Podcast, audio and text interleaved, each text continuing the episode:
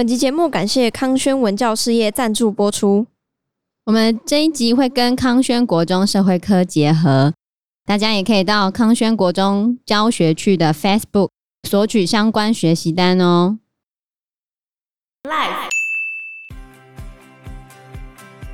路易十六自己实在太夸张了，真的要绕跑还跑到人尽皆知。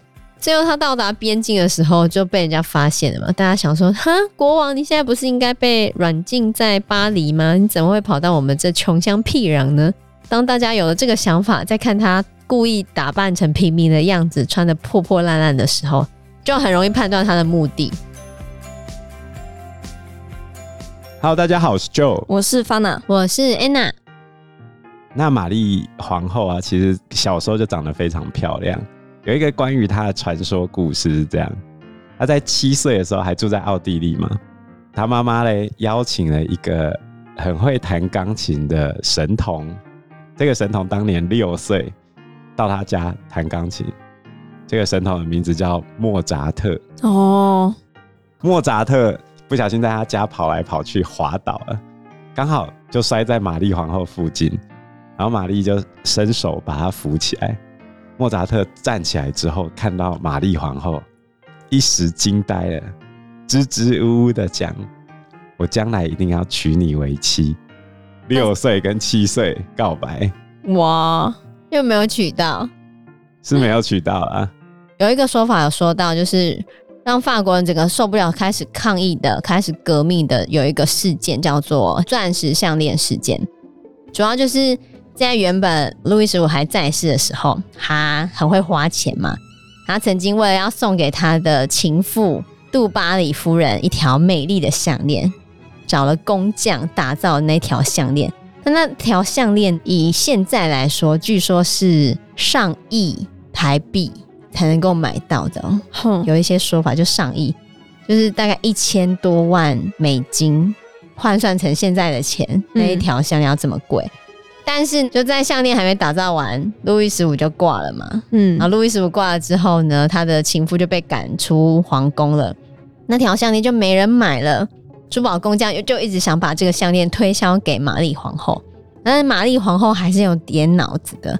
玛丽皇后拒绝，她觉得说怎么可能？我如果买你这条项链，我都可以再买一艘军舰的，嗯，我怎么可能花钱买你的项链？所以她一直不愿意买这条项链。但这件事情呢，后来被人拿来利用了。好，据说有个女骗子，她就去欺骗当时的一个主教，骗主教说：“我跟皇后是非常好的闺蜜。”皇后其实很想买这条项链，可她不敢出手买。那可不可以请主教你去帮皇后买这条项链呢？那那主教也很傻，他就相信了这个女骗子的话，还真的去跟珠宝工匠买了这条项链。就交给女骗子，要拿去给皇后这样子。女骗子还出示了皇后要购买的文书证明，上面还有皇后的签名这样子。后来就把项链拿走了。那个女骗子一把项链拿走之后呢，转眼就拆掉，然后去伦敦那边卖了。后来珠宝工匠没有拿到钱，有一个说法是主教没有付了足够的钱。另外一个说法就是珠宝工匠根本没有拿到钱，反正总而言之呢，珠宝工匠就闹大了嘛，把这件事情闹出来。闹出来之后，玛丽皇后当然说：“我没有啊，我才没有做这件事情。”然后主教那边就拿出了皇后要购买的证明，可是那个证明书上面签的名字跟玛丽皇后签名的笔迹完全是不符合的，而且路易十六为了证明玛丽皇后的清白，找了很多人调查。最后证明了根本就不是玛丽皇后买的嘛，然后他们就把那个女骗子抓起来。可是因为主将是被骗的嘛，然后珠宝工匠也没拿到钱啊，那两个就没有什么刑罚。最后抓了一个女骗子。可是你以为是人命的话，你会怎么想？假的吧？当时的民众呢就会认为一定是玛丽皇后做的啊，她只是找一个戴罪羔羊而已啊。就是大家对王室的不信任已经到达一个很巅峰，已经到达巅峰，所以根本就不相信这件事情。嗯，好，所以很多人就认为这件事情是导致法国大革命的前面的伏笔，就对了。哦，就是因为王室花了很多钱，嗯然后玛丽皇后声名狼藉，所以才会导致后面的事情。嗯但是玛丽皇后的确是有点爱花钱，可是相对于整个国家来说，我觉得是九牛一毛啊，没有那么严重啊。就是刚好是在王朝的末期嘛，就已经够穷了，你还这么会花钱，才会被人家放大检视啊。他主要是买他的衣服啦，嗯，我觉得这就有点小题大做啊，就好像我们首长有一种特支费，知道吗？我们的各机关首长有一个特支费，嗯之前就有某市长，他拿这个特支费去买女用内衣，哦，买他家的狗的粮食。你觉得很严重吗？我觉得还好吧，那就几块钱的东西，可是就会被法办了，嗯因为你不能用在你私人上面啊。对吧？可是她是皇后啊，那、他国家就是他的啊，对啊用在他自己私人上面，他的认知是这样，因为玛丽皇后本身没有念多少书，嗯，哦，就是她是奥地利那边的公主嘛，然后她是最小的小孩，她从小就被宠到大，而且她原本是最小的小孩，原本也没有预期她要去外面联姻，是因为她姐姐死掉了，本来是她姐姐要嫁给路易十六，可因为她姐姐得天花死了，所以她才被送来跟路易十六结婚的。嗯，所以他没有很认真在读书啊，他等于从小玩到大的那种，嗯，空有外表的公主吧？小千金，对啊，所以他有很多不好的谣传呢。举例来说，有一个故事说什么，当大臣告知玛丽农民没有面包而饿死，玛丽回答说，让他们吃布利欧吧。布利欧就是比较蓬松的面包，类似蛋糕这样。就像晋惠帝何不食肉糜的概念，就好像一个便当吃不饱那就吃两个。那种概念啊。这句话是假的，事实上，他没说这个话。对，而且这个故事的编造者是卢梭。卢梭其实只是在他的书上面写说，有一个公主或者是有一个有钱的贵妇说了一句这样子的话，然后就被拿来当成是全世界都以为是玛丽了，哦，对。但其实不是他，对，但是一个便当吃不饱那是真的。有他在跟你开玩笑啊，有有一种既视感，很像那个那个 飞虎亲王哦，哦，哦。对对对对对，对。很像他，对，嗯，反正就这样子。就是总而言之呢，法国到了路易十六的时候，其实就没钱了啦，大家就会把这个过错推给玛丽皇后。但事实上，前面的债已经一屁股了，所以要怎么解决这个没钱的事情？原本其实路易十六有找了财务总监，想要推行一些政策来挽回这些情况哈，但是推行那些政策其实都没有成功。反正他想要从贵族或教士那上层阶级捞钱，都捞不到。教士跟贵族，他们大概占总人口的一成而已。可是他们最有钱，对，可是他们都不用缴税，所以路易十六就看他们不爽，整天一直想要叫他们缴税。可是他又有点优柔寡断，没有办法铁腕的逼这些人把钱吐出来。狠不下心，对啊，所以后来在一七八九年的五月，他的首席大臣叫做贾克尼克，他就跟路易十六讲，再不解决不行，建议他哦把三个阶级的代表都叫来开一个三级会议，嗯，人民很欢迎哦，人民觉得路易十六终于做了一件对的事情，于是还帮路易十六取了一个绰号，这绰号跟他的下场真的是非常讽刺。当时候人民叫他好国王路易，或者翻译成贤明王路易。这里在开三级会议的时候，因为一开始国王出现了嘛，路易十六其实讲的话一点实质内容都没有，他只有警告大家不要乱来，然后就让第三级的代表非常的失望。然后他们第三级的代表原本就想要寄托在那个尼克身上，结果就三级会议的时候，尼克只是讲了说国家没钱嘛，大家共体时间，一起勒紧裤头啊，大家要付钱啊，嗯那到底要怎么决议呢？三级会议到底是要按人数来投票决议，还是每个等级一票？因为那个时候呢，教士代表两百多名，贵族代表也是两百多名，然后第三级代表是五百多名，其实教士代表跟贵族代表加起来呢，比不上第三等级代表的人数。所以如果按照人头来投的话，第三等级代表应该会赢。可是他们是要用第一等级票、第二等级票、第三等级票，那怎么投？教士跟贵族一定都会赢平民啊！那就不缴钱啊、嗯？他们就不要缴钱呗。他们最后就只是要让第三等级交钱。其实当下有一些贵族是看不下去的，觉得你们何必这样子？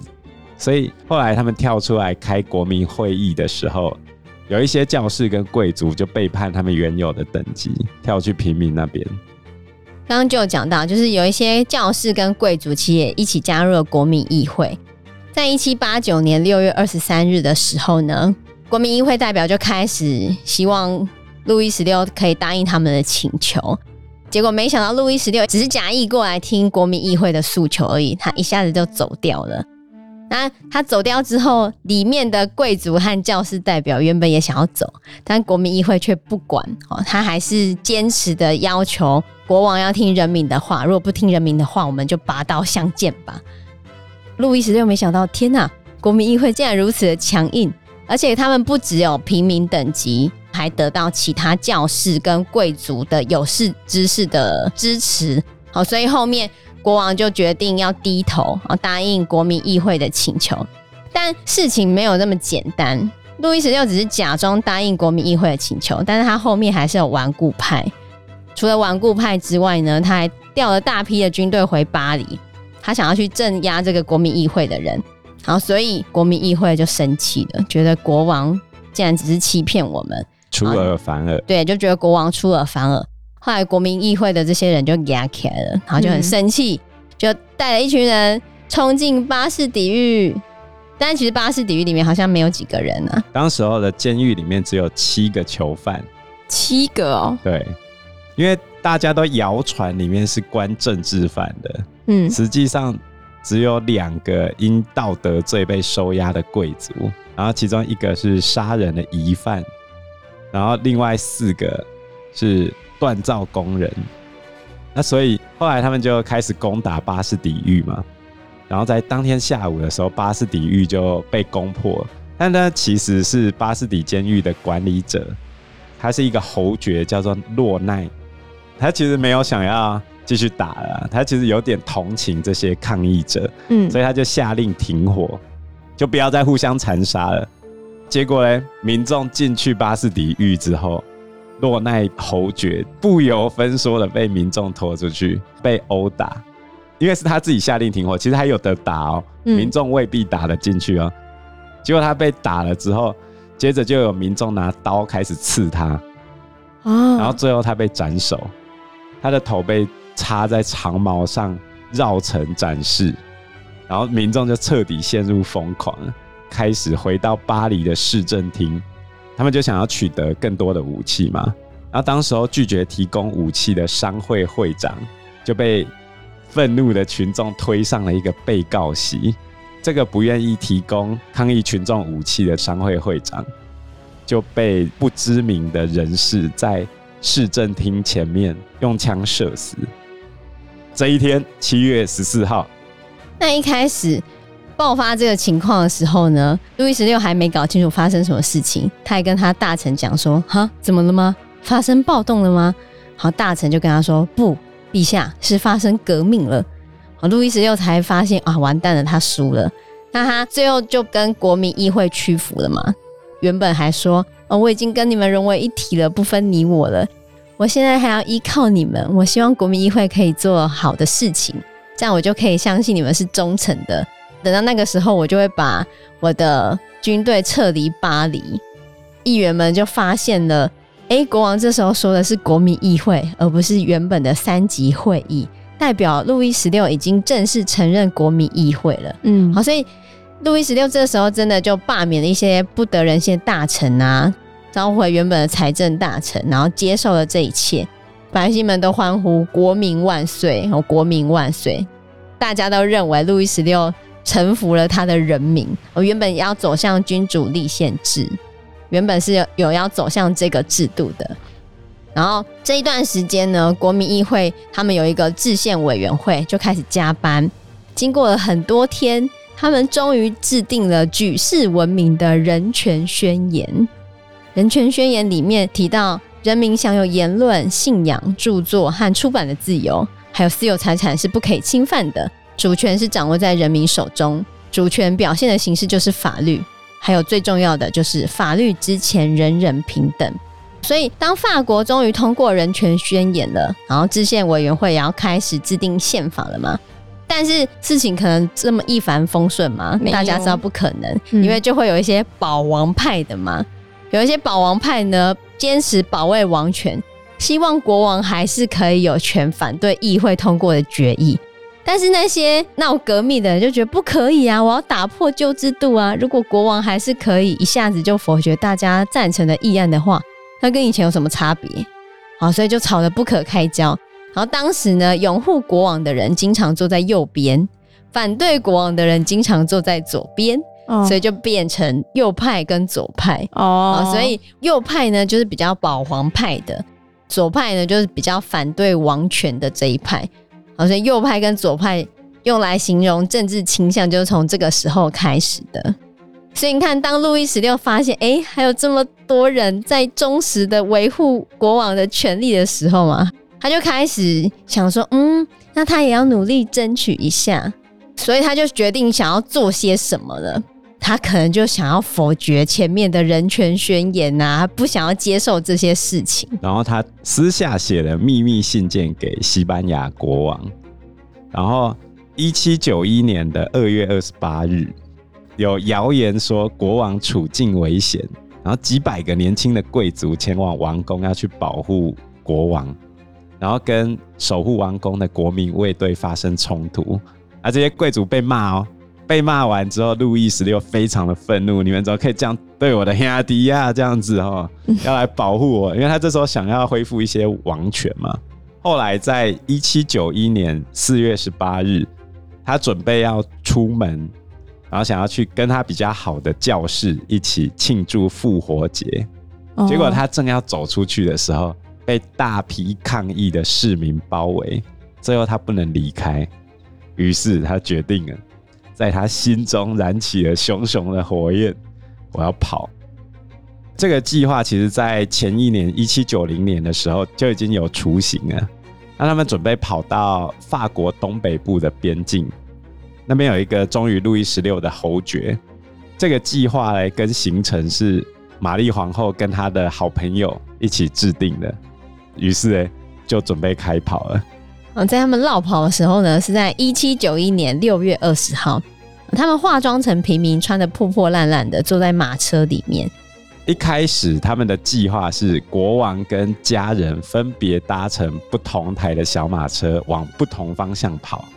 但是，国王跟玛丽王后就觉得他们一家人不要分开，于是哎，最后十一个人一起走。这一开始就错了。你这样太招摇，太明显了，太容易被发现了啦。然后加起来有国王、王后两个孩子，国王的妹妹伊丽莎白夫人，然后还有孩子的两个保姆跟一个家庭教师，再加上三个扮成车夫的贵族护卫，全部一起跑，也太多人了。对啊，重点是这个出逃的日期本来是在五月底，但是路易十六不断的推迟行程，所以最后才在六月十九号跑，然后。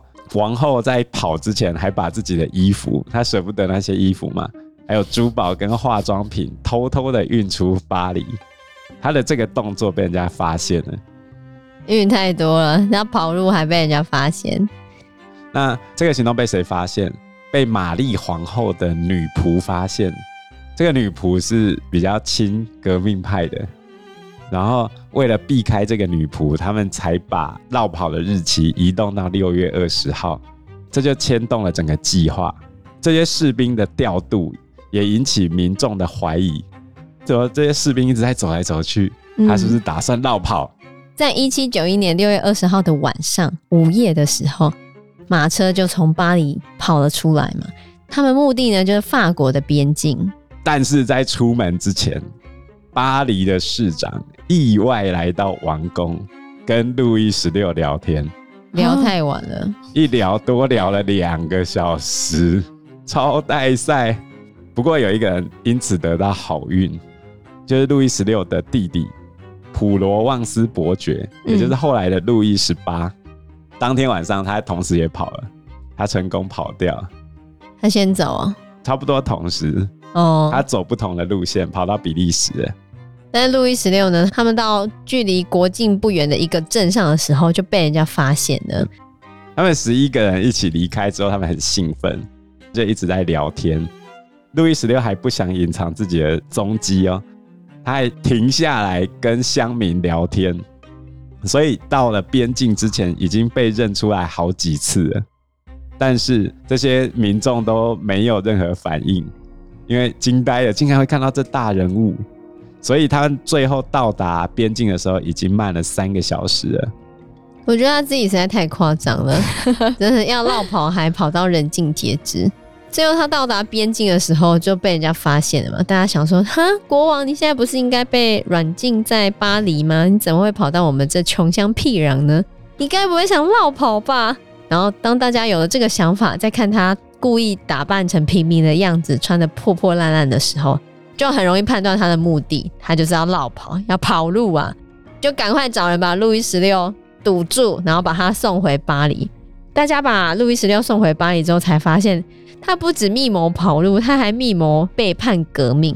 因为路易十六早就透过信件跟欧洲各国的国王联络好了，他想要跟国外的军队一起联合杀回巴黎，要把那些革命派的打败，他就可以重回他的国王的生活。人民都觉得这太离谱了吧？经过法国大革命之后，大家已经不想要把路易十六当做统治者看待了，但是毕竟他还是国王。本来民众们还是蛮尊重他的，就是还想要让他当国王，甚至想要走君主立宪制度这样子。嗯、可是没想到国王竟然这样子要背叛革命，国王实在太可恶了。然后就觉得他是叛徒卖国贼。他真的很扯。他在落跑的时候，他就在桌上留了一份声明。这份声明谴责制宪会议从王室手中剥夺了外交、军事、行政权。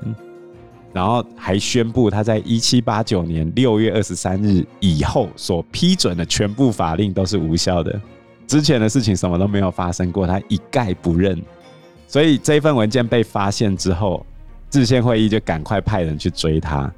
他们本来想说完蛋了，人都已经跑了，而且跑了好几个小时，应该抓不到了吧？可是因为他自己拖拖拉拉，然后就被抓到了嘛，太衰了吧？他那里衰，我觉得他是智障吧。所以路易十六就是这样子啊，他非常的优柔寡断，对，非常的优柔寡断，然后一下子要这样，一下又那样，没有办法好好的决定。如果他可以接受君主立宪的话，也许他还可以活下来。可是他这样颠颠倒倒哈，欢喜 欢斗，真的是没有办法。因为时间关系，我们这一集节目就到这边喽。有任何的建议，都可以在留言区告诉我们，或者是直接在 Facebook 或者是 IG 私讯我们，我们都会回应你哦。喜欢我们节目的话，欢迎按赞、订阅、加分享。如果喜欢我们今天的内容的话，也欢迎赞助我们一杯咖啡的钱，让我们可以走得更长更久。谢谢大家，谢谢大家，拜拜，拜拜，拜拜。